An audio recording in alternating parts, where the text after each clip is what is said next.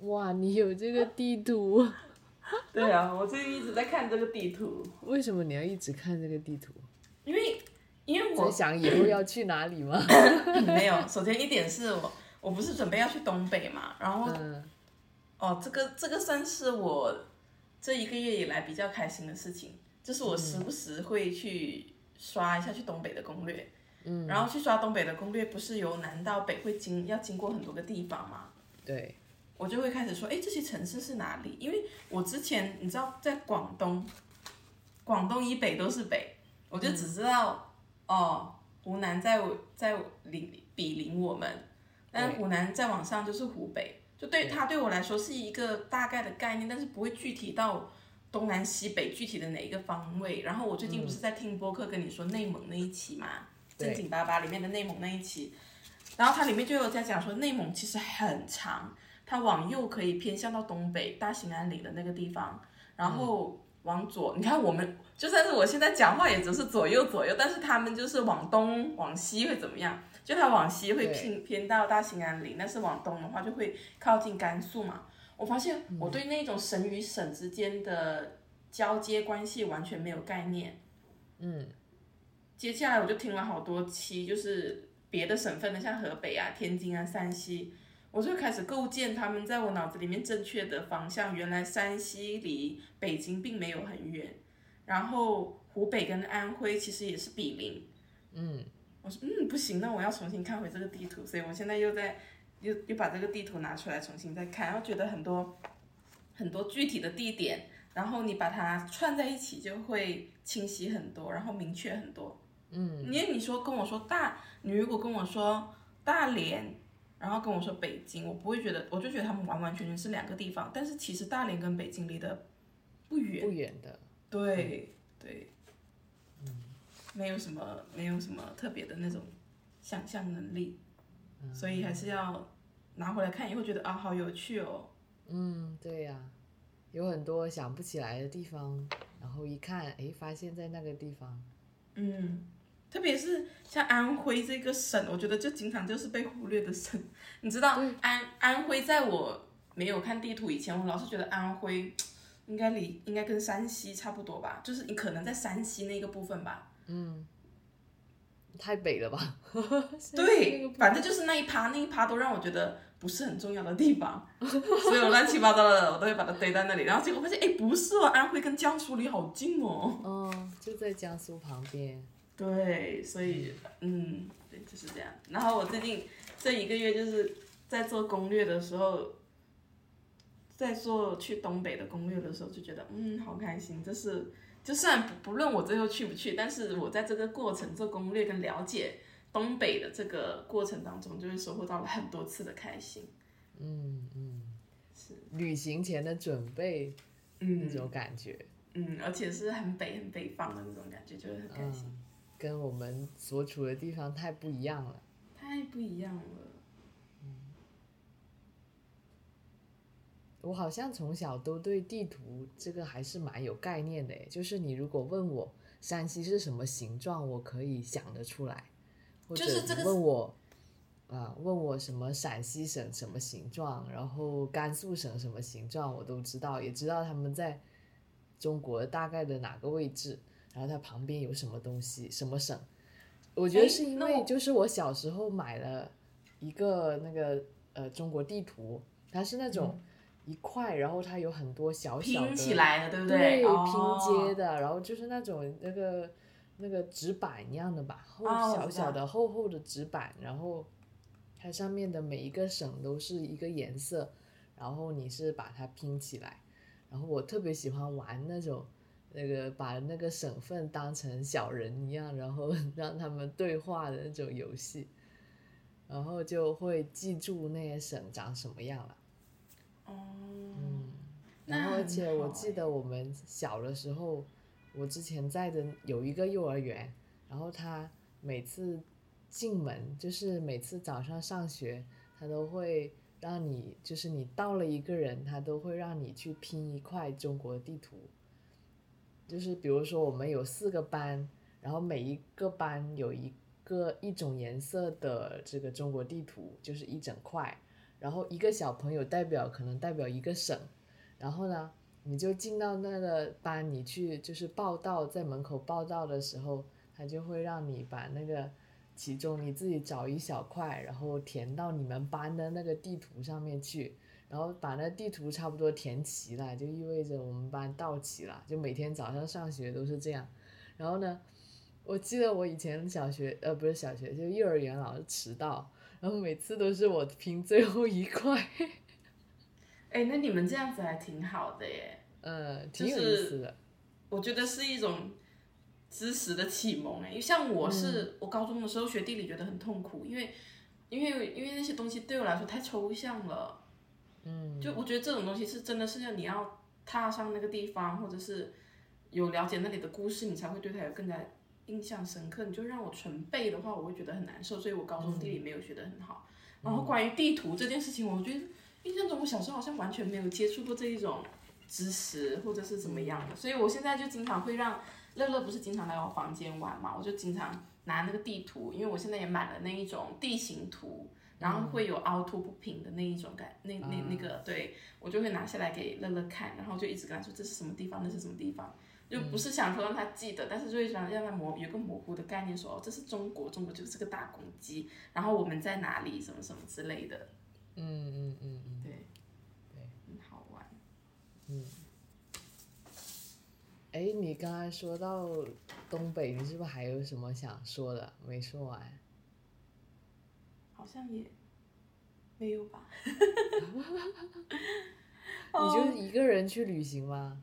没有啊，就是会跟我那个四川的朋友一起去。哦，他知道有假期，还是说他辞职啊？到时候，没有，他应该打算打算就是他十一月，呃，他的工作他有一个就是要跟着那个队去巡演，做完那一项工作以后，他可能就打算辞职了。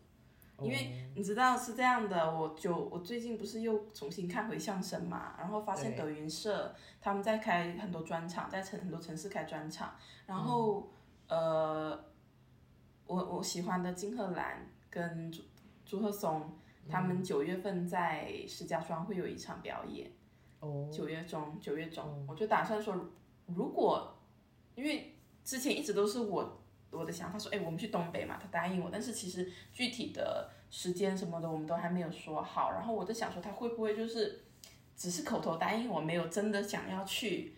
嗯，那他如果他没有真的想要去东北的话，那我可能九月份就打算把那个去移到去石家庄的那个假期，然后我就跑去问他说，你是不是确定打算去啊？你不去的话，我可能就是在在做别的安排嘛。然后他说去啊，他就跟我说他可能年底会辞职，说哦，那他应该就会跟我去的那样子。我本来打算说，如果他不去东北的话，我九月份就去去石家庄，去完石家庄去北京玩一圈，然后再回来这样子。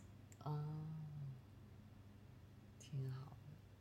但是这个票能抢到的吗？是哎，好抢，好抢，德云社的票好抢因为他们开很多，他们专场就只有他们两个人。哦。我发现德云社的票可能就是孟孟鹤堂跟周九良这一对，还有德云，还有那个郭德纲跟于谦，还有呃烧饼跟他的搭档这三对会比较难抢一点，其他的票其实都还蛮充裕的，就是都没有那另外的那些开专场的都没有在综艺或者电视节目上面那么那么的活跃，所以只有了解德云社的人才会去看的那一种。但实际上没有很多，就是票还是够的。那他们有没有可能到我们这边？啊，我就一直盼着他们到这里来，就是发现其实哦，六月份的时候他们来过深圳，哦，但是那时候我没有关注，我就好伤心。我说啊，但好像没有打算来了。就是他们来这一南方表演，就是来广东这边表演的话，可能就只会去深圳。嗯，但是我在说广州真的是洼地嘛，他们都不来广寒宫，真的不去广广州的耶。然后，呃，倒是会去广西啦，广西也会去。这样子，嗯，但是没有他们两个人的专场，他们广西的是另外两个人，另外的另外的人演出。嗯哼。然感后就是不是南方对于相声，对，南方对于相声的那一种热衷没有北方那么强。你知道真的，我就觉得在北方真的好好，你就算在河北，也是经常可以去北京，很多演出都会在北京，就是你周末想去听就去听啊，就是还蛮北京真的，你要住在北京就会有好多文化上面的熏陶哦，想去看故宫就去看故宫，想去了解什么历史都是一个很简单的，它不像，不像南方，嗯，包括包括你知道我昨天去图书馆，然后我就觉得我就觉得一个城市的文化底蕴跟图书馆也很有关联，你知道吗？我去到那里以后，我就发现，嗯，人不多，按道理来说，图书馆应该都是人挺多的，然后它的那个座位也是稀稀拉拉的，就是我说布置的稀稀拉拉，座位上面有人，但是都是比较少的那一种学习的位置。包括他们的书籍，书籍都也是很空，就不是不是很满。它位它的它的空间是很大，但是书很很不多，而且它书很旧。我能够理解书很旧，但是也不至于到这么旧，你知道吗？而且我在上面还能够看到那一些什么零九年的或者是一零年的那些，就算就像就当做是会计的那一个书目来看，很多都是练习册哦，哦。就品质不高啦。品质不高，很而且都是零九年、一零年的那种练习册。嗯，它的那些资源 update 我也没有觉得很好，就是我去检索的时候找的那一些书，它上面说在馆，然后我就去书架上面找，发现也没有找到。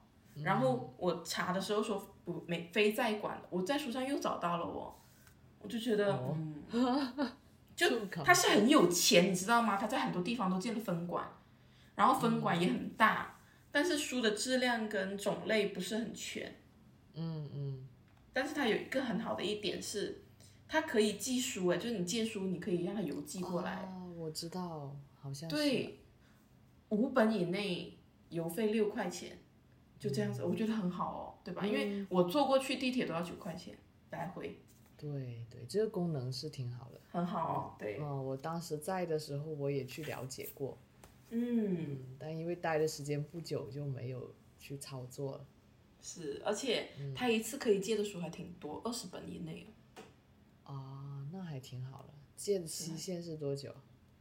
呃，有点短，一个月，一个月一个月借二十本，也没有人能看完吧？对呀、反正我就是，嗯，好嫌弃哦。好嫌弃，还丢了把伞。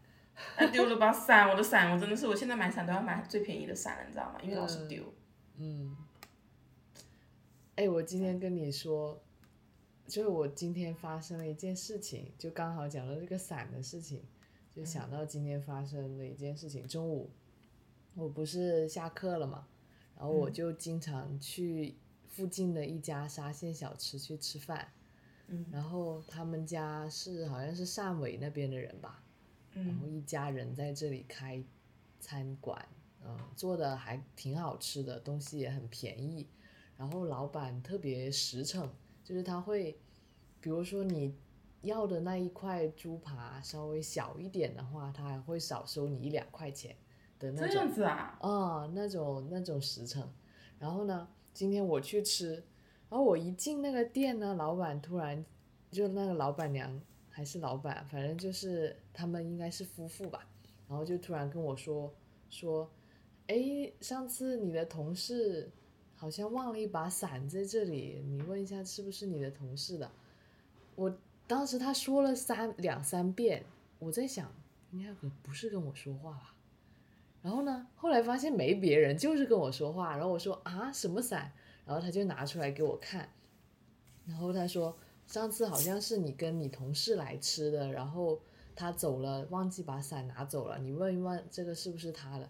然后我就很惊讶，然后我就拍了个照片发给我同事嘛，因为我上次是是在这里吃饭，然后跟刚好遇到同事，然后我们就坐在一起吃。但是我本来就是在想，我说不可能会认识我的吧，或者不可能会认识我同事的吧，因为我感觉我也没有那么经常来吃，而且我我们上一次那一次遇见应该也是七月份的事情了，就好久了。嗯，我好，因为我好有有有一段时间没有来这里吃饭了。然后我说怎么会呢？然后我就拍了个照片，我就问我那个同事说这是不是你的伞？然后他说是，然后他说哇塞，这东西他以为已经就是他已经放弃放弃了，他觉得就是不太想得起来放在哪里了，觉得可能是放在这里，但是觉得应该没有希望再找到了，就反正一把小伞就算了吧，嗯，然后他就说好惊讶，然后我也说好惊讶，怎么会这样？就是一个一个很小的事情，但是一一把很很小很旧的伞，但是他这个老板居然帮你一直保留着，哎，所以我我就觉得我跟你说，我觉得就是做生意的人很很敏锐，嗯。就是他他他他对顾客他可能不会专门去记你长得怎么样，但是他对你就会有印象。对，对包括对，包括我们去就是去香港那一边茶餐厅很热闹的地方，这么多人，然后你跟他讲，他就记住。嗯哦，记住你要什么，记住你坐在哪一桌，全程没有用过笔，嗯然后人来来往往，来来往往那么多，他就是能够把你要的那一份餐点放到你的桌子上面。嗯我一直就觉得很神奇，就有点像蜜蜂在、在在织，就是蜘蛛网在织网的那种感觉，非常有规律。然后你也你你你也不知道，你说不出来他们具体是依靠什么去去去记忆，就是一个很本能的反应跟习惯跟久跟熟能生巧吧，我觉得就是。嗯嗯嗯嗯，但这老板也真的是点个赞给他。点赞点赞，然后我跟发大财对跟我同事说了以后，同事说太感动了，替我谢谢他们，我以后来这边必吃他家。嗯，对呀、我就觉得，嗯，我觉得这件事情让我感觉到一个很很感动的一点，就是被陌生人记住的那种感觉，很治愈哎。嗯，就本来我以为我在这里是不经常出现的话是，我就觉得我是一个匿名的一个来来往往的人中间的一个，我只是在这里吃个饭，吃完就走了，应该不会有人记得我吧？然后平时见到老板老板娘，他们也没有说有什么特别的打招呼啊或者什么之类的，我们也我们也没有打过招呼，只是我点了餐，我就坐下来吃，吃完了就走。也不会超过半个小时这样子。然后，但是，嗯，可能就很很神奇，他们还是记住我了。嗯，然后我就觉得，哎，好治愈啊，这种感觉，就是被被身边的一些一些一些常去的地方记住的这样一种感觉，好像自己在这里留下了一点痕迹。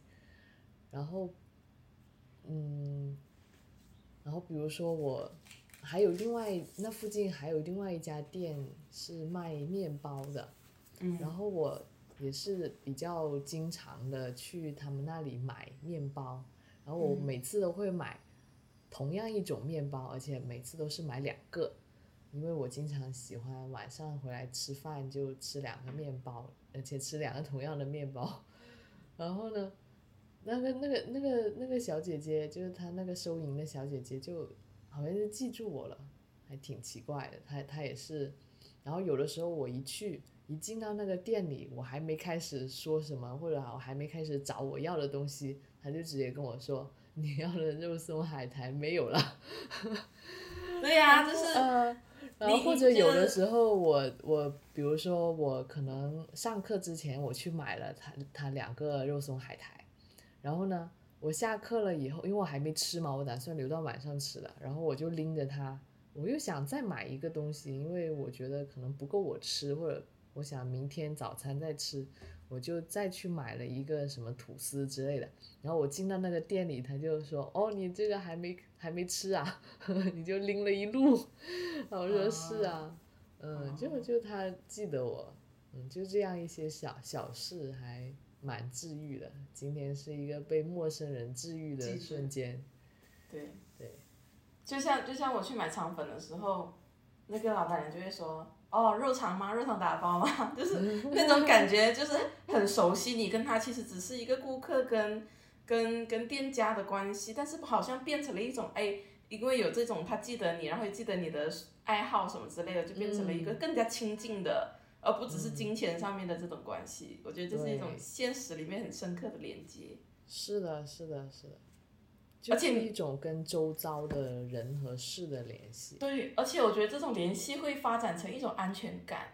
嗯，这种安全感指的是说，哦，我也许有一天忘记带钱了，但是我还是敢在你这家店买东西，因为嗯你认得我，你也知道我不会赖账的那种人与人之间的那一种安全感哦，对不对？对对对，是的，是的，是，嗯，所以可能这就是经常住在一个地方的人会感觉到的安全感。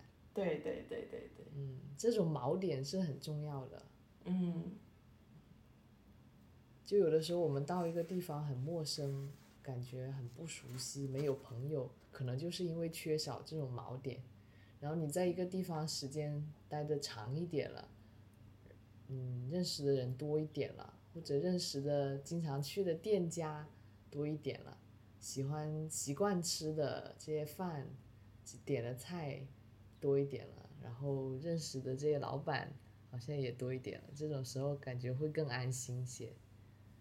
嗯，对的对的对的，特别是你如果要在一个城市去居住的话，就是以你为中心去发散，形成一个熟悉的小社区或者小环境是很重要的一点哦。嗯，对对对，你你你有这一种这一种建立的感，你才感建立感，你才能够在这个地方待得久，才会觉得哦，这是我能待的地方，而不会觉得我我下一秒就要走。嗯，对对对，下一秒就要走，走了也不会有人记得我那种感觉。对对对对，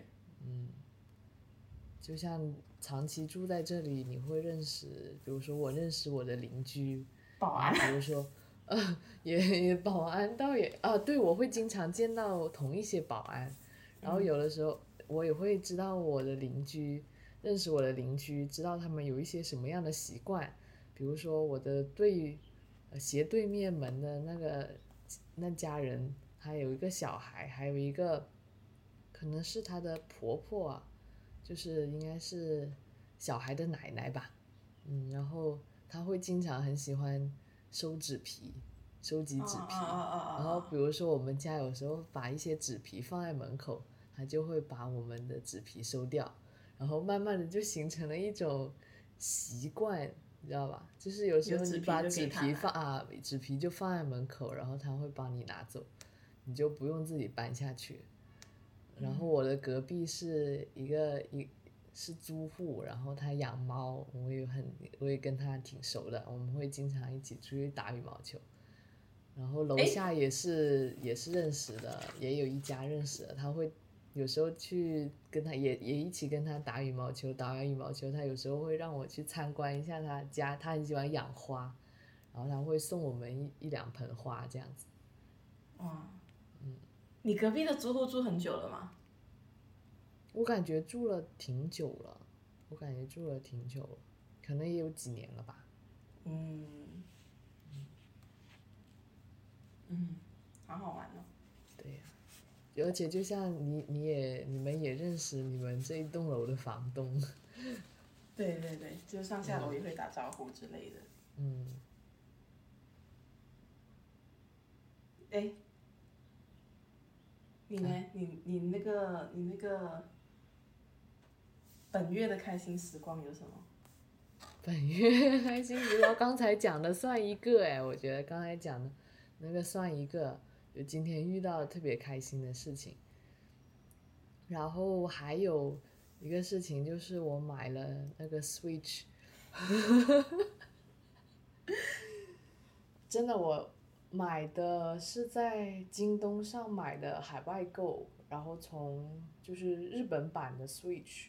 嗯，从香港那边运过来，嗯，是一千六，然后买这个游戏卡带是三百块钱，然后还买了一个四百块钱的手柄哦，你还买了手柄啊？啊，手柄打起来比较好玩一点，因为你如果要要直接拿着那个 Switch 打的话，挺累的，就是会很重，就是这样子的一个手柄，然后那个 Switch 长这样子，它可以。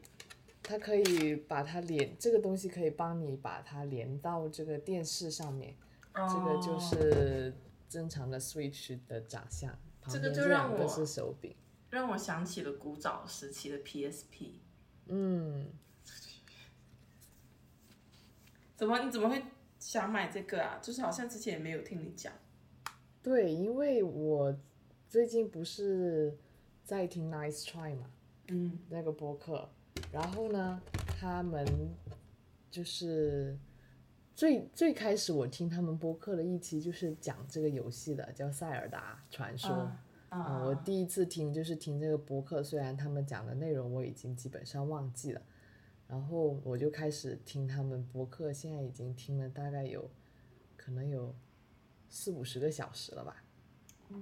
嗯，然后就就觉得很有意思，然后我有时候就会看一看其中的一个主播，他他是专职的 vlogger，、就是做哦。v、做 vlog 的的人，然后呢，嗯，他有还专门开了一个游戏账号，就是直播他自己打游戏，嗯，然后我就看到了他打塞尔达的塞尔达这个二塞尔达传说二王国之类的视频，我就看了前面的五分钟，我就想买了，因为他那个开场很很动人诶，就是它是一个怎么说呢？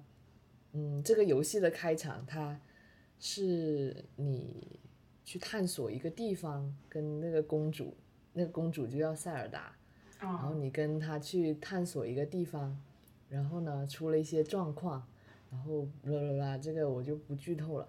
但是，呃，你发现你醒来的地方是一个空中的岛屿，然后你在那个洞窟里探索了一段时间以后，你就走到外面，它有一个跳台，然后你可以从这个跳台上跳到那个空中岛屿的那个大的主岛上面去。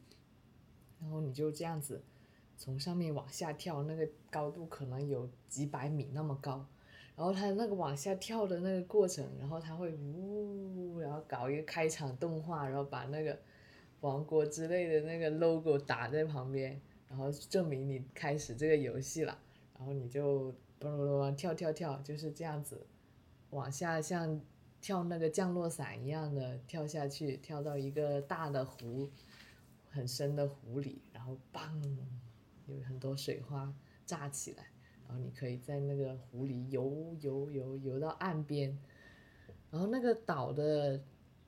嗯，外观就是它，因为是在天空中嘛，它是天有一点天气有点凉的，所以它上面的地貌都是一些金黄色的嗯树啊，就是像秋天一样的那种颜色，秋天的树银杏叶一样的那种颜色，还有很多金黄色的茅草，嗯，然后有的地方有下雪，但是我就觉得哇，好美啊！这个这个游戏做的好美啊，然后尤其是它那里是有日出日落的嘛，然后刚好你在那个空中岛屿上，你可以看到日出，也可以看到日落，就没有太多的遮挡。然后那个日落照在那些金黄色的那些茅草或者金黄色的树叶上的时候，就闪闪发光，然后我就觉得超级喜欢。哦，是不是有一天你在群里面也发了一个那个截图啊？对我发了一个截图，那是一那个那个截图，我是在那里追赶一只正在跑逃跑的鹿，然呃那个不对是不是鹿是鸟，我在追赶一只在跑的鸟，然后刚好自己截图截到了那样一个画面，我觉得好喜欢，因为它有那种动态的感觉。我可以再找找有没有别的截图给你看一下，我觉得。就是它会做的很细，做的很细致，然后就会很美，它里面的画面让我感觉到非常的美。然后我看了那个视频，看了五分钟以后，我就决定要买了，因为我不想看着他玩，我想自己玩。然后呢，就是我特别喜欢那种在空中的感觉，因为就是好像在在。我不知道，我很喜欢天空，我很喜欢那种在飞的感觉。啊，像这样子的一些画面，不过这样子看哦好像不是太，不是太我我我。我能够我能够你 get 到你说的那个到我想要，说，对对，我就是是很喜欢这种感觉。就是你也会随着这个游戏里面的人物，好像进入到了那样的一个场景里面的感觉，是不是？对对，是的，我找一些图片啊，就是在空中，然后你哦会做一些组装，帮助你去嗯更好的达到另外一个地方，然后哇就是这样子的一些金色的画面，场景设计的很美。嗯，场景设计的很美，然后我就经常在那里截图，截这个主人公在那里看日落的一些画面。嗯，像这些就很漂亮。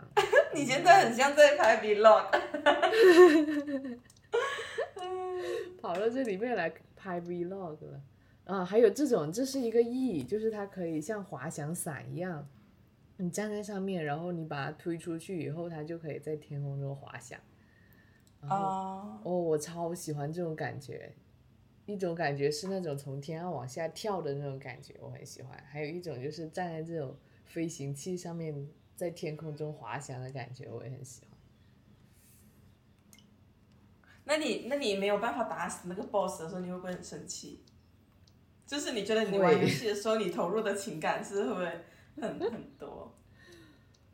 投入情感倒也不会很多，但是确实是打老是打不过就会就会觉得很不爽啊，因为一直在死，一直在死哎。你会去找攻略吗？会有的时候会，但是大部分时候我会自己想，实在想不出来的时候，我就去百度上找一找，看别人是怎么打。对，因为我觉得打游戏经常要动脑。嗯，对，我觉得这游戏好益智啊，因为它有好多东西是让你去想的，你要想出办法来。尤其是它有很多神庙，需要你去像像解决问题一样去解决它。然后它会，嗯，你现在很像在反向种草我。我 可以带过去让你玩一下，体验一下试试看。我觉得是，反正对我来说，我觉得体验是很不错的，因为它是一个自由度很高的游戏，就是你可以用各种各样的办法去达成你的目标。就有的时候我想不起来我要爬到上面一层怎么办的话，我就找一些缝隙，看看怎么啊，它它有一个功能是，呃，我不是找 bug，我是找一些，就是我能尽可能的，就是把它的规则发挥到极致，就是尽可能使用我所能使用的所有东西。比如说，有的时候我实在想不出来我要怎么上去一个地方，然后呢，我就找那种我可以能够达成，就是它有一个功能，有一个能力叫做通天术，它你可以站在一个东西下面，然后你摁那个通天术以后，你就可以穿过那个石头，或者穿过那个、啊，穿过一个柱子，然后你就到达到达上一层，这种。然后你实在想不出来，那个地方很高，对不对？很高的那个台你抵达不了，然后你的通天术，你如果站在平面上你也抵达不了，然后我就得爬到一个某个柱子中间，因为它有一些廊柱嘛，感觉像在攀岩。对，像在攀岩一样。然后你可以站在那个柱子中间的一些缝隙那里，然后你再用通天术，你就上得去了。然后或者是上不去的时候，就自己造一个，比如说刚才那个翼，你可以把它弄出来，然后在上面安一个火箭，或者在上面安两个风扇，然后你打一下那个风扇，打一下那个火箭，它就啾就往上冲了。反正不管怎么样，就是你可以想到尽你所能的想一些办法，然后只要反正在它的规则之内就可以达成。你知道你在讲这个游戏的时候，你眉飞色舞。哦，那我我知道这个游戏给你们给带来了多少欢乐了，真的是你的 happy time。是啊，是啊，真的 眉飞色舞，因为就是玩的开心，所以会有好多想讲。所以值得，值得难怪疫情那段时间这么多人值得这么多人玩这些，疫情的时候嗯超级多人玩，啊？是吗？嗯，好火、哦、那个时候。嗯，我是听，我是之前有一段时间在小宇宙天天看到有人在说塞尔达传说怎么怎么样，但我都没有去注意。然后主要是这一次刚好听到了，也看到了，我觉得很喜欢。那你真的是下手也很快哦。对呀、对呀、就是很冲动消费。但是很值，对吧？嗯，很值。嗯，我就想一下我，我上一次玩的游戏还是《植物大战僵尸》。植物大战僵尸，然后你你喜欢玩吗？我喜欢玩，我也我喜我也喜欢玩那一种，就是我对那一种什么冲塔啊什么之类的，一下子就啪啪啪啪啪啪啪就砍啊杀，然后就会有很多火花，然后让你不知道你在哪里的那一种游戏，好像没有什么感觉。但是对于植物大战僵尸这一种，就是你可能要有个策略，怎么去攻掉这个大 boss，然后你要做什么的防务，有点像很久很久以前，我不知道我哥玩的什么游戏，反正就是有点在自己要建基地。然后去攻掉对方基地的这一种策略性的这种游戏，我会很喜欢，嗯嗯，很好玩，就是有点有点这种你比较喜欢策略的，对，就想办法的这种游戏，而不是打架游戏。对，而不是拼装备的那一种游戏。嗯，我怀疑你在暗示王者荣耀。啊 我可没有这么说，还还还挺好玩，确实是。嗯嗯，对。哎，那我觉得你可能会喜欢这个游戏。我光听你讲，我都会觉得，哎，你好像很好玩的样子。对呀、下次一起玩一下。可以。然后我觉得这个游戏它就是，它没有就是对你有很多限制，我觉得，就是你想在里面干嘛都行，他不会说一定要求，比如说你要在某些时间之内完成某个主线任务，或者是说，嗯，你最好这个时候你就去干嘛，不要去干别的事。然后你就算在打 BOSS 的时候临阵逃跑也可以。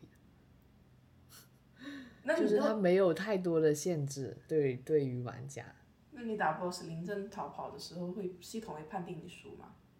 啊、那是啊，那你回来就得重新打嘛，然后也不会损伤你其他的什么。嗯，那倒也不会，嗯，然后，然后就就是今你会你你喜欢干什么就干什么，有的人喜欢做，比如说喜欢开地图，然后他就总是去开地图，有的人喜欢，嗯，可能找那个找一个叫雅哈哈的，嗯，他可能不叫雅哈哈吧，反正就是找一个叫找一个长着头上长着叶子的小小家伙，嗯那那就去找他。然后有的人喜欢打怪，就打怪，反正就是各取所需啊，各取各取所需，爱干嘛干嘛。然后反反正我是那种我见到怪我就跑，反正不打也行，跑了就跑，就是比如说路上我在跑步的时候，在荒野上跑步的时候，哎，突然遇到旁边有怪，你遇到怪的时候，有时候你没看到它，但是它会那个音乐配乐会变，就突然那个哦。配乐会变得紧张起来，然后我就知道哦周围有怪了，虽然我看都没看见在哪里，然 后然后我就跑，快跑那你跑走了以后，音乐就会变了，是不是？啊！就跑出了那个怪物的什么攻击范围以后，那个音乐又回到了原来的状态。嗯，这个很不错，这个也蛮适合我的。嗯完全不是战斗迷，完全不爱战斗。嗯嗯就是一个很轻松，算是蛮轻松的游戏了。对，也没有什么暴力血腥的内容，那些画面也不会看着很恶心。那你大概玩一场，你要玩多久？玩一场吗？什么叫玩一场？就是你他你，就是你的最终目的是攻攻下那个，就是打打打败那个 boss 吗？我也可不打败那个 boss 啊。那你会问他就他是不是一个层级一个层级的啊、就是你打打败了这第一层的 boss 以后，你就会进入到第二个阶段打打第二个阶段的 boss，就是 boss 是越来越大的，不是那一种递阶性好。像不是递进，不是递进性的吧？我不太清楚，可能主线任务是递进性的，但是你不玩主线任务，你玩一些什么其他任务，就没有什么递进不递进的东西。这样子哦。它是很分散的，你在路上随便遇到一个人，你跟他对一个话，他肯定可能给你搞出个任务来，然后你就可能会去做别的，然后你你想做那任务也可以，不做那个任务也可以。哎，有没有一个概念叫做通关嘞？有有，有通关，就你一直做主线任务，到最后应该就是会通关。但是你不是很很很很，如果你不热衷于打败最最终的什么 BOSS 的话，应该就无所谓了。所以这个游戏可以玩很久吧？可以玩很久，我觉得可以玩很久，因为它值得探索的部分太多了。它有一整块超大的地图，而且它现在的地图就是上一代游戏那个第一代是叫《旷野之息》嘛，那一代游戏还只有地面的地图，然后这一代 它扩展成三个地图了，你可以在地面玩，然后它就是空上空。天空中还有一块地图，然后地底下还有一块地图，就很丰富。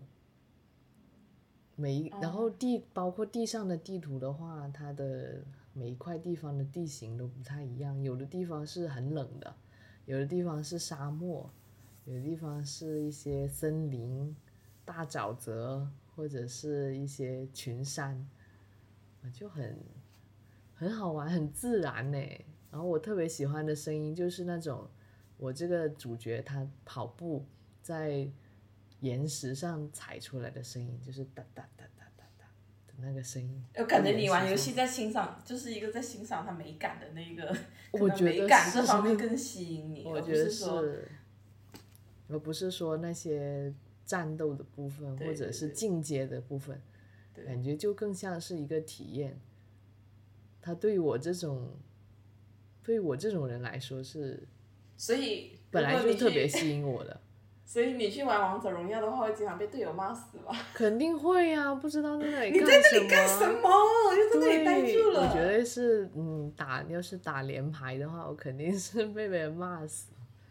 就是经常在那里躲怪，不知道在那里草丛那里躲着。对对对对对，在那里当逃兵那种，你们你们杀吧，我等一下一出去就没命了的那种。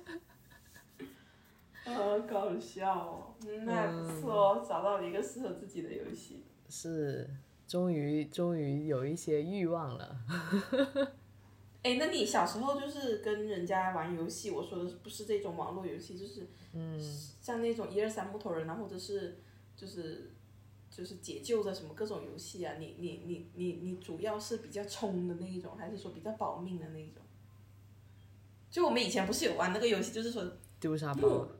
不是叫做不是丢沙包，就是叫做木什么之类的，就是你木头人啊。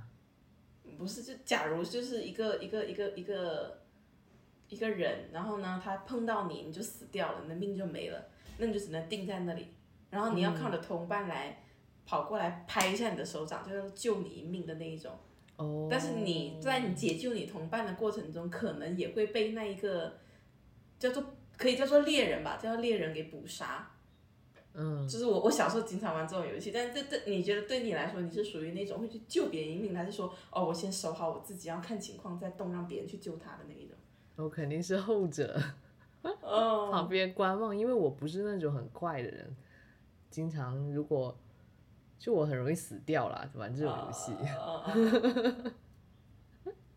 Interesting，Yeah。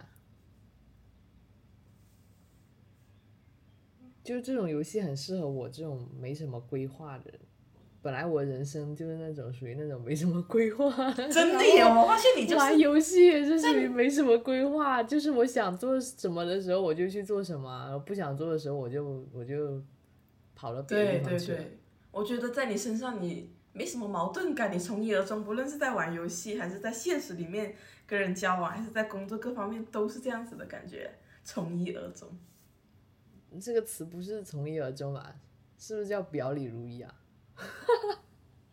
嗯，还是说什么啊？不是，就是你的矛盾感，你没什么矛盾感，你知道吧？就你不会突然间展现这一面，一下子就突然间展现那一面。就是说面具很多嘛？你是说？哦，或者是维度很多？哎，我不知道怎么去具体的去表达这一这这这个点，你知道吗？哦。嗯。既然表无法表达，索性就不表达。不表达。对对对对对。嗯。就是你你就是就是，假如在一个场景里面，然后你跟我说哦，他会，我就可以预设到你大概会做什么样的选择，然后你大概会是怎么样子的行为，嗯，这是可以预设的。我懂你意思了，对对对对就好像不是那种太跳的人，对对对对对对对，不是那种太跳的，永远捉摸不透他下一秒到底会干嘛。他可能心情好的时候突然间会做那件事情，心情好的时候突然间就不做那件事情的那种感觉，很哎，稳定。我觉得这样的人很，就是那种很跳的人，就有点像很，就有点像很精灵的那种感觉。嗯嗯嗯嗯，对对对，随心哦。哦，对。然后我觉得他这个游戏的一些态度吧，也可以去沿袭到人生的一些方面。就可能其实这个最终的目标不一定有，而且也不一定是很重要的。只要我们玩的开心，然后在过程中多体验，是不是也其实就是一个很好的事情？对，然后就像那如果你天，嗯，如果你在玩游戏里面，通过这一种很分散性的任务或者是体验去感受到快乐的话，那这就是你玩游戏的的已经得到的效果了，对吧？对对，就每个人他的玩法都有不同的风格，他有的人喜欢这样子玩，有的人喜欢那样子玩，那就就像人生一样，我们也有自己的玩法，每个人都不太一样的，那就按照自己喜欢的那种玩法去玩，可能就会更更好一点，玩的更开心一点。要不然人家怎么说？你就当人生就是一场游戏好了。嗯，是。就像那天看到的那篇推送里面说，人生的目的就是人生，吃东西的目的就是吃东西。吃东西，不要给他延伸的太多乱七八糟的东西，弄得自己这么累，对不对？对对，嗯是的。哇，通过通过短短的玩游戏，可以展开好多东西讲哦。是是，真的可以讲好多东西的。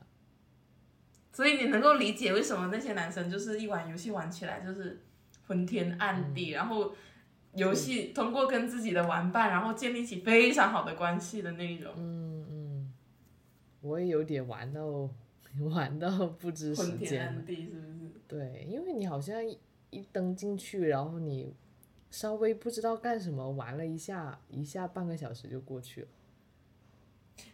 这个是不是叫做沉浸式玩游戏？对，明明它的屏幕也不大，它的屏幕就这么一点点，但是就是很沉浸。但你现在就是玩游戏的时候，你就会不会去想其他说啊，这会不会浪费时间啊，或者是什么之类的嘛？就也是玩游戏我就玩游戏，我不论玩多久，我就是玩游戏。对，我觉得我还好诶，我没有觉得玩游戏，就我觉得不应该预设说玩游戏就是一种浪浪费费时间的行为，对，然后看书就是不浪费时间的行为，或者是呃，就是做一些预设，哪些是好的，哪些是不好的，我觉得只要开心就是好的。就像对我来说，看书其实也是一种消娱遣而已。对，一种娱乐，一种消遣，一种花费时间的方式。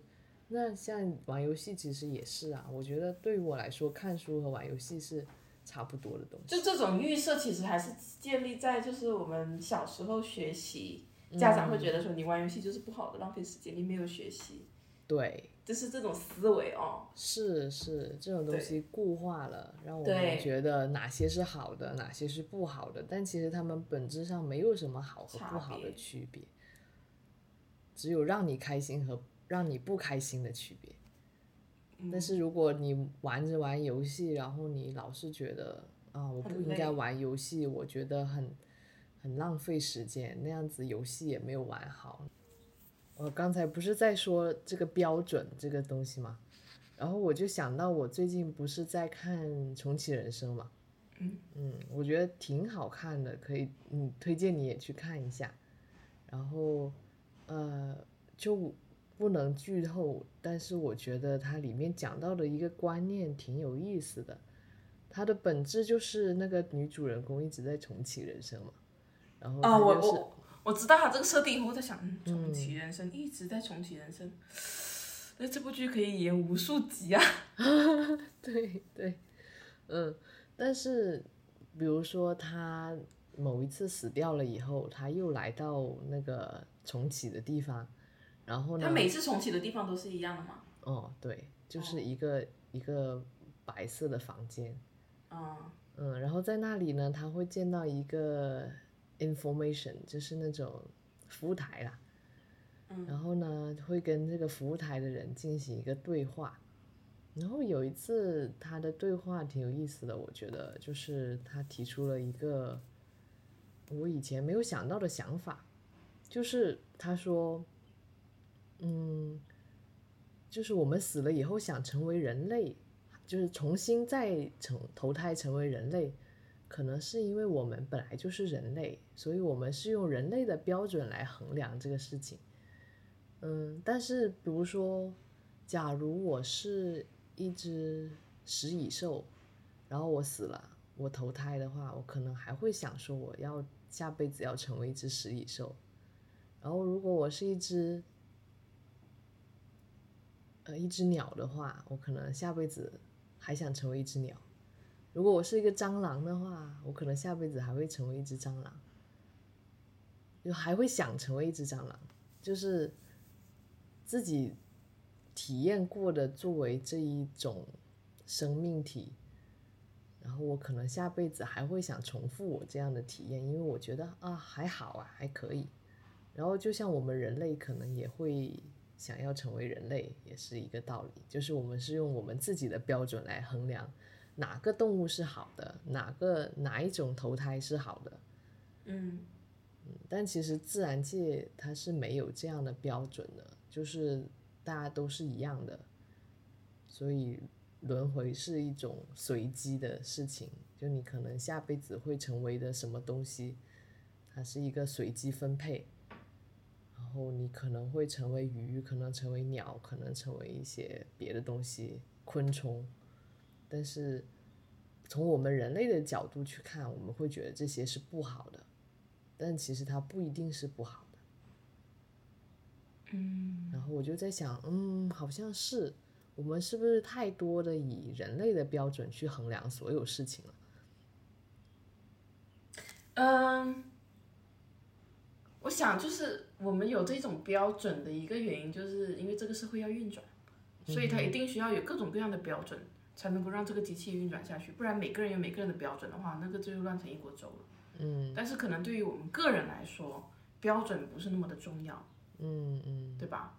对，标准可能反而可能我们要突破这个标准，突破了这个标准以后，我们就不会把有那么界限会定的那么死，嗯然后你可能就会一点一点一点一点往外走，对不对？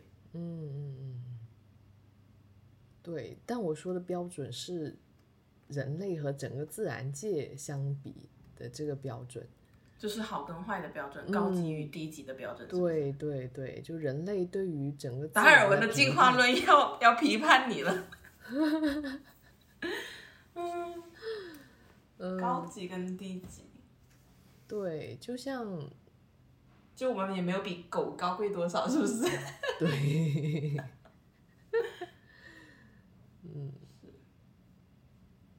是的，而且我觉得，就算，而且呃你说高级跟低级，你其实在一只老虎面前，你也不会觉得自己有多高级。嗯我觉得很多时候是力量问题，因为它一扑，它就可以把你给杀死。是的，所以我在我眼里看，老虎是很厉害的动物，对，比我厉害很多。下辈子如果，下辈子如果投胎做只老虎，我觉得也好帅哦，对不对？这个豹也好帅哦，对不对？对对，是啊，但是某种程度上，我们也在以自然界里面做区分做高级跟低级啊，就是蚂蚁一定比老虎低级，以纯粹的力量作为作为评判标准。对，但是作为一只蚂蚁，它可能也不会觉得自己低级啊，对吧？它有自己的这么精密的一个整个的家族族群体系，然后他们会合齐心合力的去做一个事情，也是蛮蛮厉害的这样的进化。嗯，哦我来跟你讲一下我卸掉微博，今天是第几天了？应该有一周了吧？我卸掉。有了吧？我记得你是上，可能是上周日还是周日卸的，对对，我觉得好像是。卸掉微博以后的感觉就是，嗯，没什么感觉，就是我卸掉微博以后的感觉是没什么感觉。什么感觉？对，因为我我我我此前这一个月开始到现在花很多很多的时间在看小说上面，嗯，所以微博对我来说没有。微博可能就是在上班的时候无聊就刷，嗯，但实际上微博因为我关注了很多博主，然后给我感觉就是会很累，因为我不是说刷视频那一种消磨时间，而是会看很多关于现在外界社会的报道啊，或者是一些更深刻的一些思考，然后让我觉得很累。嗯，那我关微博很大的一个原因是因为这个，因为它会让我很累以外，对我自己没有任何的帮助。嗯哼。对，所以我就把它卸掉了。卸掉了以后，我现在发现，呃，关掉微博以后，玩手机的时间确实是少了。嗯。那如果我不玩手机，我可能就会早点睡觉，就是这样子。这是非常简单的一个一个原因。你少玩手机，你就多一点休息时间。对对。你刚刚讲什么？没有啊，我说我问问你最近还有什么别的有趣的事情？别的有趣的事情啊？开心的事情。我觉得我别的有趣的事情，可能就是一个是有一天晚上去跟我姐去吃烧烤，我们两个人真的是非常好的饭搭子。嗯。就是就是你跟我说我心情不好的时候，什么什么能够让我开心，真的就是吃哎，就是没有办法抑制的嘴角会上扬，你知道吗？吃到好吃的东西，包括包括那一天，我都觉得我们两个人好倒霉哦。那天两个人怎么那么倒霉？就是去。去三福买衣服，本来前一天看好了说八八折，我要跟我姐拼单，然后她那一天没空，我们就隔天就来买三件八八折。结果我一去的时候，那三件八八折的活动已经没了。好吧，三件八八折的活动也没了。然后那天又下很大的雨什么之类的，我说我们两个人今天好像真的是不宜出门之类的。结果没有办法去到麦当劳的时候，在吃那个在吃那个麦旋风我说，好开心，又忍不住嘴角上扬哦。就是我姐都一直在跟我说，我们两个人都是非常好的饭搭子，然后包括就是大晚上的跑去吃宵夜，我就说我就一直跟她说，我很想要有那一种就是离住的很近，然后我们突然间说，哎，要不要去吃个宵夜，或者哎要不要去去走一走、散散步的那种，就可以立马跟你出来散步的那一种，那种嘛。但是我发现我初中的时候好像，哦，而且就算是我们初中，我们两个人在同一个小区，我们也很少说。不知道是因为要学习，很少见，对，很少说要出去干嘛，对不对？对，然后我就说，而且而且我小舅的那个小区也是离离那个怎么说呢？离中心走出去要一段距离，就是你走路至少也要走半个小时嘛，就是没有办法，很很他们老是说晚上出去吃东西啊。不行，我走出去要一段时间，我骑单车也要十几分钟，就是这样子。我好像没有，但是我小时候小学，就是我从小到大生长的环境，其实都是很随性的，就是啊想吃个炒米粉，我们就跑去打包吃个小炒米粉，然后要出去玩就找隔壁邻居敲门，然后就说哎我们出去玩吧什么之类的。那反而到了到了初中以后就没有这种机会了，包括到到现在，就算我出去工作以后，老是感觉出去约人是一件正式的事情。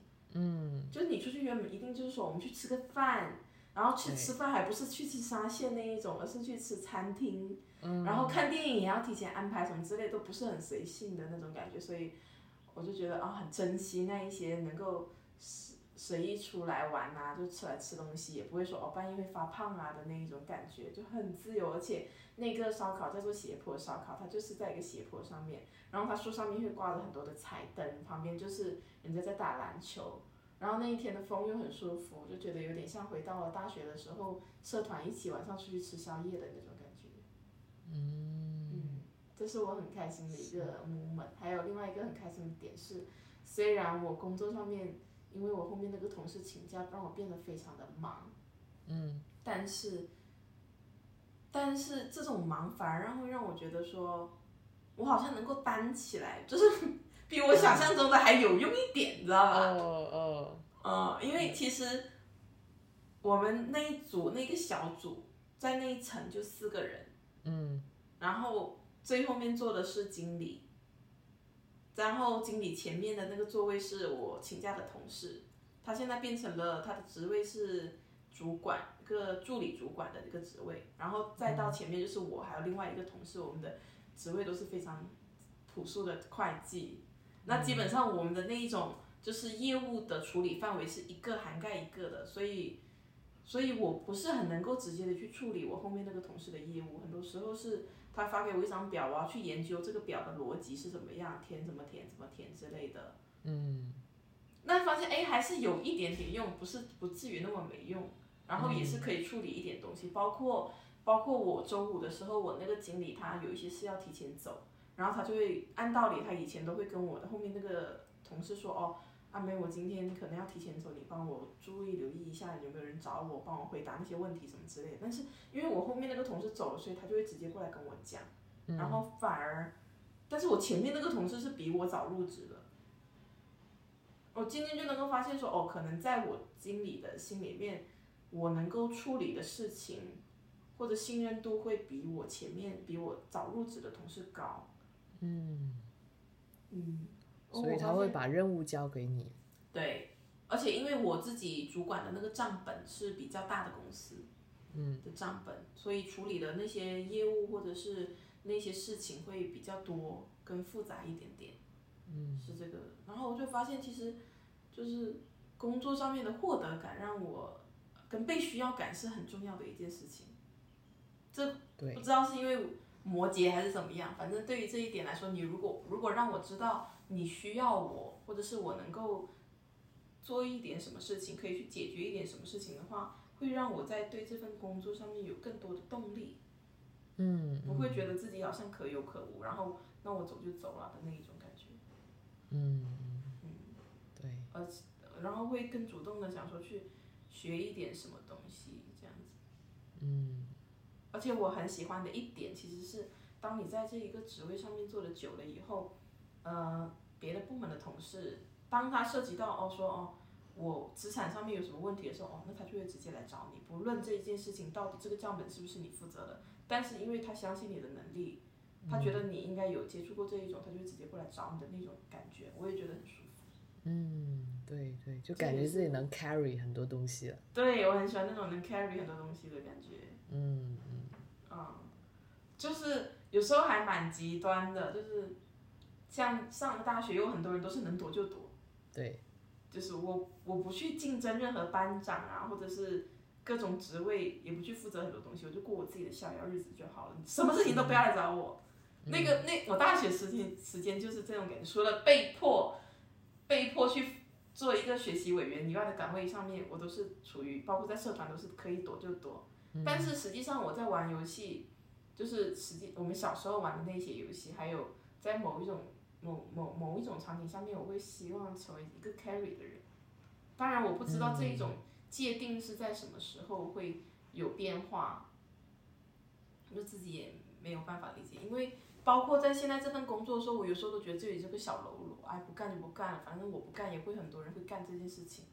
但某一种时候又觉得说，嗯，也不是这件事情好像也就只有我才能够做得好的那种感觉，还蛮神奇的。嗯。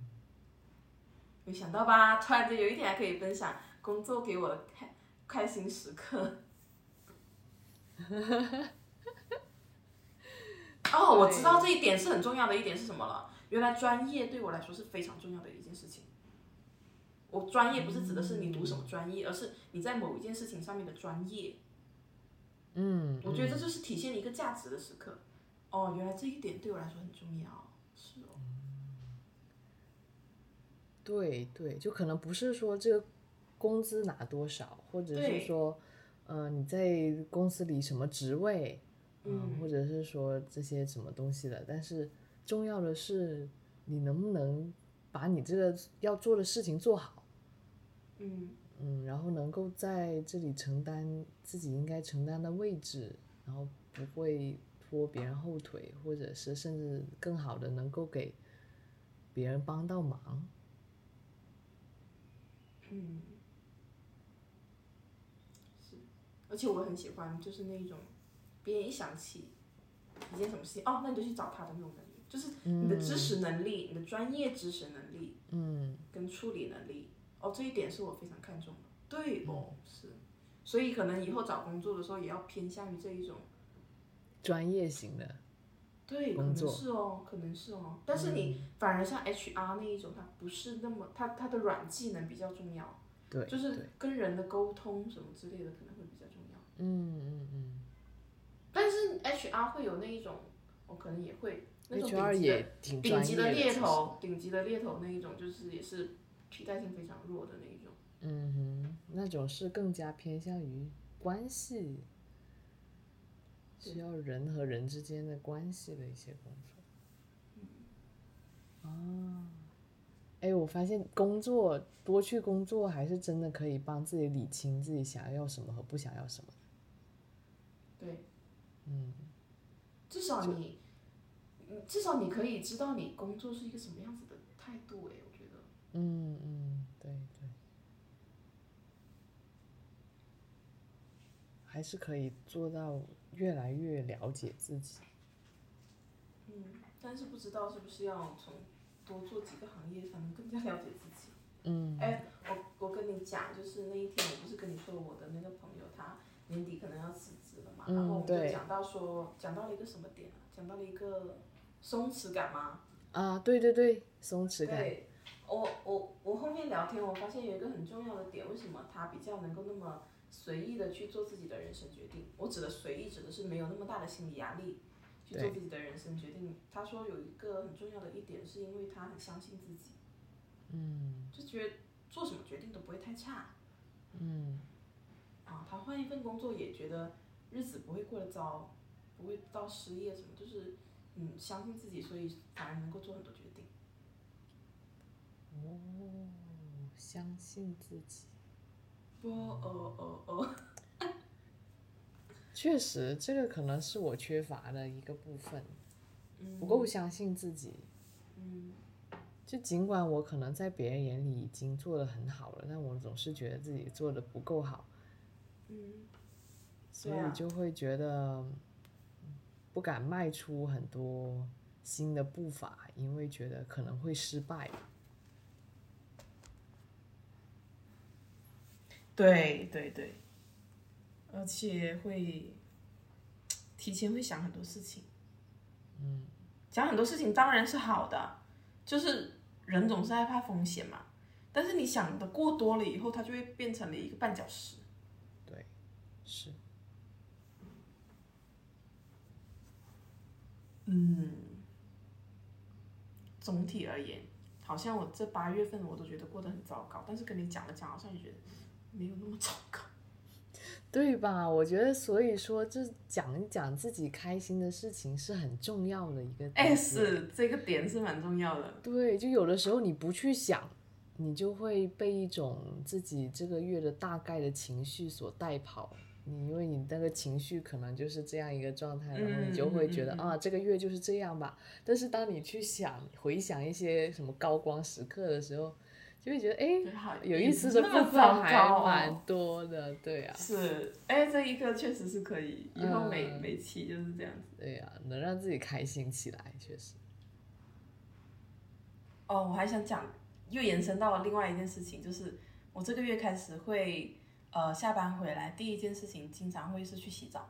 啊，先洗澡，对，先洗澡以后，然后因为下班老是回来觉得很累，但是你一累哦，你一躺在床上就会躺很久。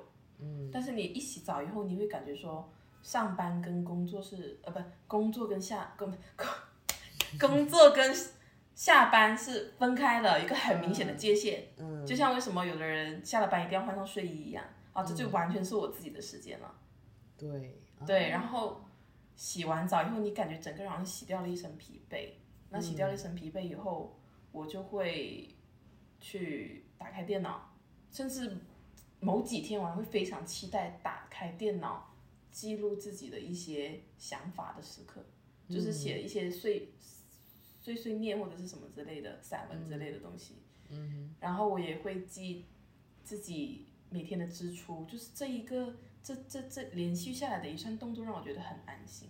嗯就包括你写文字的这种感觉，梳理你内心那一种很很纷乱、很杂乱的这种情绪的时候，写完写完这些文字以后，会让我觉得很平静，嗯然后我再去做别的事情。哦，这这个是我这一个月的一个收获。嗯，对挺好的。你会把它记在 Word 里面吗？还是记在对记在记在记在 Word 里面。嗯，挺好。我觉得这是一个可以坚持的习惯。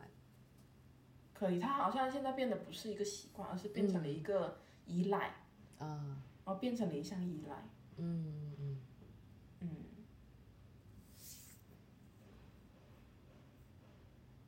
挺好的。那天我看到一个每日豆瓣，他说，嗯，为什么我们总是要用坚持来形容一个事情呢？其实做我们想做的事情，就不用称之为坚持，因为坚持好像就是一个要付出很多毅力的、很辛苦的去做的一些事情。但是，假如在做我们喜欢的事情的话，我们根本就不需要坚持，因为它就很自然的内化到我们的行为中去了。对。但是这一点我又想要跟你讨论一下，就是我很想写一部小说。嗯我跟你说过嘛，我很想写一部小说，然后我对于写小说的这个渴望是有一种说啊，我这辈子如果写不出一个小说，我会觉得我会憋死的那种感觉。啊，哈所以我就那个时候这个月写那一些，就是我在写写自己碎碎念的时候，会想说哦哦，我也要写小说，我就会打开我的那个 Word，然后开始写我的小说。然后我发现写小说这件事情实在是一件很困难的事情。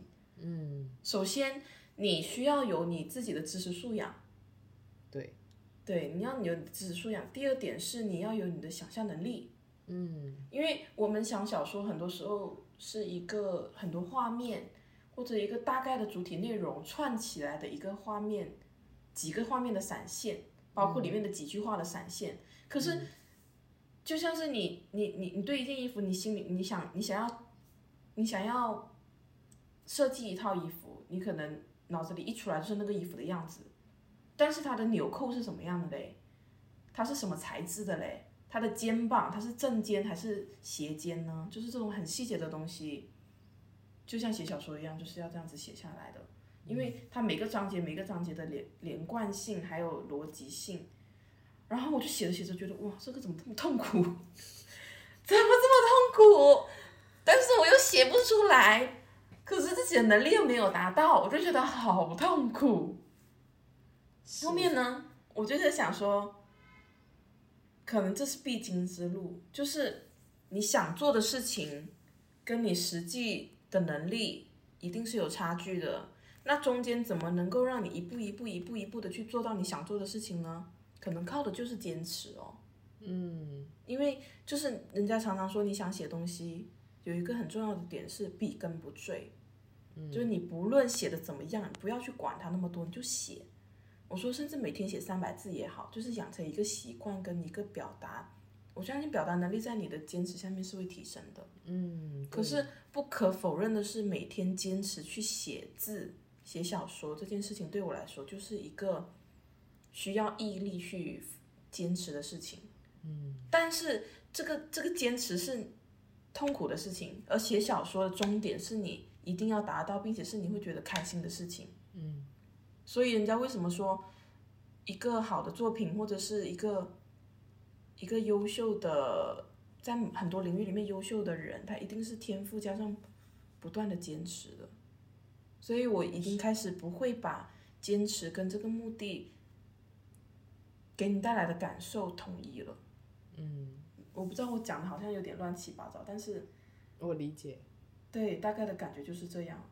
对，就就有点像，有点像，嗯，在大事情上面是需要理，需要感性的去做决定，嗯，但是日子的维持是理性的，嗯因为只有很多的理性才能够支持你的感性的迸发，对吧？对，不要老是觉得说，好像做什么事情你就一定能够一下子到终点，一定能够达到你想要的这个结果，而去忽略中间必经的很多要走的很多路。对，是的，就是会，就真正的生活都是很枯燥的，对不对？对对嗯我们我们以为生活会有很多绚烂的时刻，对但其实大部分的生活就只是一些柴米油盐，每天要想着要吃什么饭，要怎么做饭，要打扫卫生，这样一些琐碎的事情。但是我们也必须去做，才能帮助我们到达生活的终点。对，就是这样子的。嗯。可是真的是去意识到跟去做，真的是一件很不容易的事情。对，是要坚持是一个不容易的事情。所以他们说，写作当作家其实是世界上最难的工作之一。嗯，因为真的是一个需要凭空弄出来的一个东西，不是说你按照某些规则、某些城市、某些呃既有的一些方法就可以做到了。对它可能有一些技巧，有一些写作的手法，但是没有东西可以依靠，你写的就是你心里面产生的东西。对，就创作就是这样子的。包括你在聊那个游戏的时候，那个游戏的界面，它其实也是一种创作，对不对？对？对，是的，实际上，它每一笔一画，这个地方应该画什么，那个地方应该画什么，都是很具体的事情。嗯，怎么去把你的一点点灵感，去铺就成一个现实的东西？这可能就是创作跟实物出来之间连接的那种很美妙的感觉哦。当你有一天真的发现你想的变成了你画的，啊，那种感觉真的是好奇妙。是是，因为我们通过语言，我跟你说这个是怎么样，那个人长什么样，那个人长什么样，你可能你有你自己的想法，你有你自己的构思，但是这不是我想跟你表达的，具体的真的是什么？但是当我画下来的那一刻，你就知道我心里面真的就是在想这个东西，嗯，对不对？对对。但大部分的时候，我们的能力没有达到的情况下，我们就是没有办法画出我们想象的那些东西，所以我们要去练习，对达到我们的手跟我们的脑是一致的那个状态，对这个是非常难的。对，所以我们一定要去坚持跟忍耐。嗯，可是我觉得年纪太轻，老是很难坚持，很难坚持。嗯，哦，没有定力，是不是？对，没有好定力像。可以做这个，可以做那个，然后你的注意力就被这个那个都分散了。对，但是像我们之前说的，就是你要做什么，你始终绕不开，你始终会去做，嗯，对吧？对，可是你在这种左顾右盼、左顾右盼的时间去蹉跎自己的时光，那其实是很不对的事情，因为你这件事情是你必须要做的，躲不开的。嗯，必须要做。不知道哎，好像对于现在的我来说，我好像已经没有什么对，没有什么必须要做的事情了。我好像已经贯彻了塞尔达的世界观。哎，你你你去年画画的时候，有觉得画画是你必须要做的事情吗？没有，然后我就放想弃了想一出 打游击战那样的感觉，是不是？啊，对呀、那也很好。嗯有目标是好的，没有目标也没有问题。对，怎么样都没有问题。嗯，逐渐贯彻人生的目的就是人生的人生观。人生就是人生，不要给它赋予太多的东西。嗯吃饭就是吃饭，睡觉就是睡觉，玩就是玩，思考就是思考。嗯但是我觉得像你这样是很好的，就是会有一个你最终想要做出来的东西。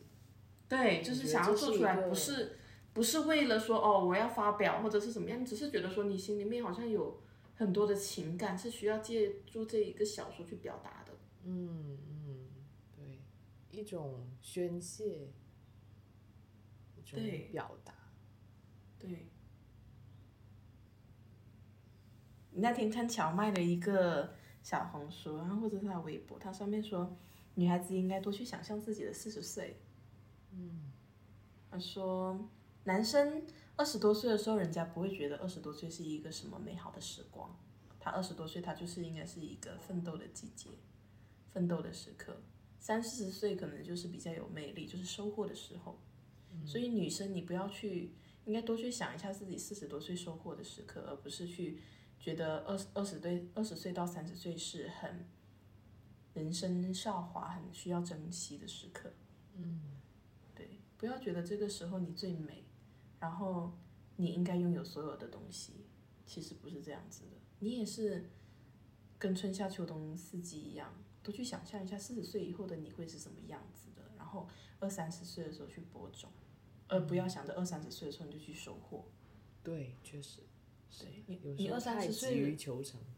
嗯，而且那是外界给你的，就像为什么男生你不会觉得他二十多岁就一定要做出什么大事业一样，对不对？但是外界给你的，觉得你二十多岁应该要有很嗯漂亮的脸蛋，要有很稳定的职业，要有很幸福的家庭。其实不是这样子，四十多岁的时候可能就是人生更美好的时刻。我现在会更加的相信，二十多岁的呃时候就是困惑的，就是我现在这个样子，就是矛盾的挣扎着的。三十多岁可能会迎来一个更好的、更好的时光。对，是的，所以我们要为了一个更好的时光去做一些准备。对，其实就是一个搀扶跟忍耐的过程。嗯，是的，人生才刚刚展开。对但是说真的，就很困难了。嗯很困难，是跟你说，年底的时候我可我要去烫个头发，因为我现在头发经常掉嘛，我现在不烫。年底的时候决定换个发型，年底的时候就不掉了，哦，夏天就掉，总要不掉吧？年底再掉，你就会看到我年底的时候变成泥变成尼姑了，好吗？再掉那掉下去。你可以烫个头，然后去东北。对，我觉得是应该换个发型了，我这个发型实在是太久了。嗯，我不知道明年我敢不敢辞职，我不知道，但是我真的觉得我如果不再辞职了，再不辞职的话，我会废掉。嗯，可是我不敢说自己明年会不会辞职，辞职了以后做什么呢？美好的预设。做一个专业性很强的工作，被别人需要的工作，专业性强的工作，有价值感的工作。该做什么工作？也有可能还是会做财会行业哦，也有可能。嗯这是最保险的做法了，在现在这个情况下。嗯那天我我跟我朋友聊天，我说，我说你会不会觉得我好像很什么一样，就是老是敢想，但是又不不敢去做，我觉得好挫败哦。然后他就安慰我说，其实你也不是这样子，他说也不是这样，他说你这样子做一定有你自己背后的理由。嗯就因为你知道，如果知道你你知道你是一个什么样子的人，你如果可以当事情可以去做的时候，你就一定会去做。但是你还没有做的时候，一定就是因为还是还不能去做，你才不去做。哇，他这一个点突然间安慰到我了，你知道吗？嗯，因为我的角度就是说，为什么我老是想去做，而总是想而不是行动？但是他的他的他的出发点是你你是一定会做的人，只是时间问题，而没有做一定是因为时机不到。我、这个点确实是安慰到我了。嗯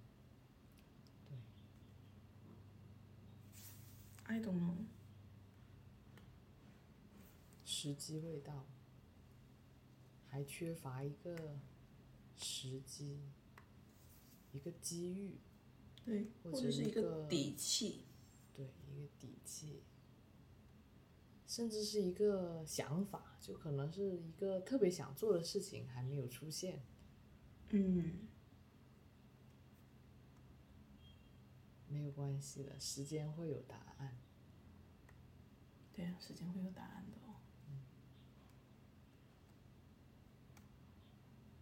你觉得想讲的都讲到了吗？今天 比我想讲的多了多了去了吧？我也觉得，我也觉得，你想讲的都讲了吗？我都讲了。我最想讲的就是个游戏，我讲的很开心。讲的眉飞色舞，对我好久没这么眉飞色舞过了。好棒啊！就是要这样子，就是开心的去做一些事情，嗯，不要想着它到底是好还是不好，它能够让你开心，它就是好的。是的，是的，就是这样。对，让自己开心就是一个标准。嗯，OK 吧，那就现在那就这样吧，拜拜。嗯，拜拜。